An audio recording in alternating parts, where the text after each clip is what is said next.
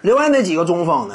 你要说排在第一的，那肯定是沙奎尔·奥尼尔，因为奥尼尔呢，他在呃整个历史之上堪称内线攻坚能力最强的一位球员。同时呢，你要说荣誉这块呢，拿过常规赛 MVP，我要是没记错，他应该拿过两届得分王。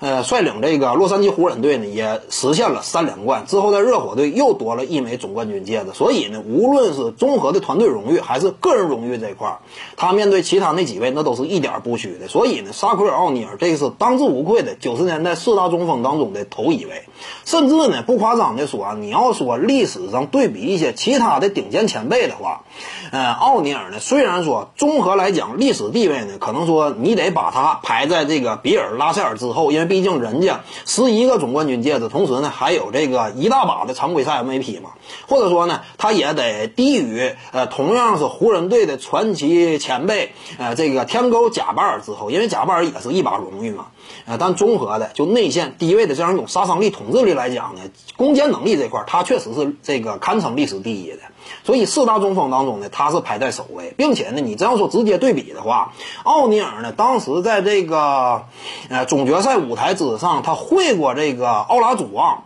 呃，但是奥拉祖旺呢，你别看说他最终率队啊成功登顶，战胜了呃奥尼尔率领的魔术队，只不过呢，你真要说数据较量来看，那奥尼尔你真不能说他被奥拉祖旺给压住了，他真没被奥拉祖旺压住。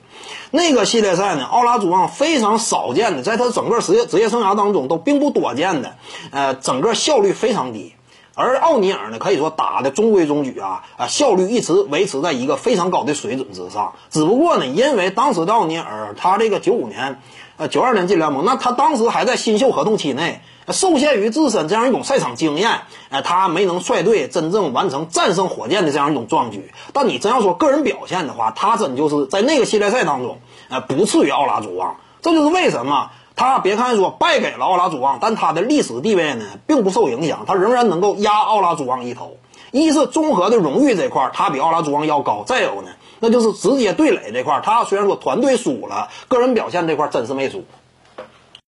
各位观众要是有兴趣呢，可以搜索徐静宇微信公众号，咱们一块聊体育。中南体育独到见解就是语说体育，欢迎各位光临指导。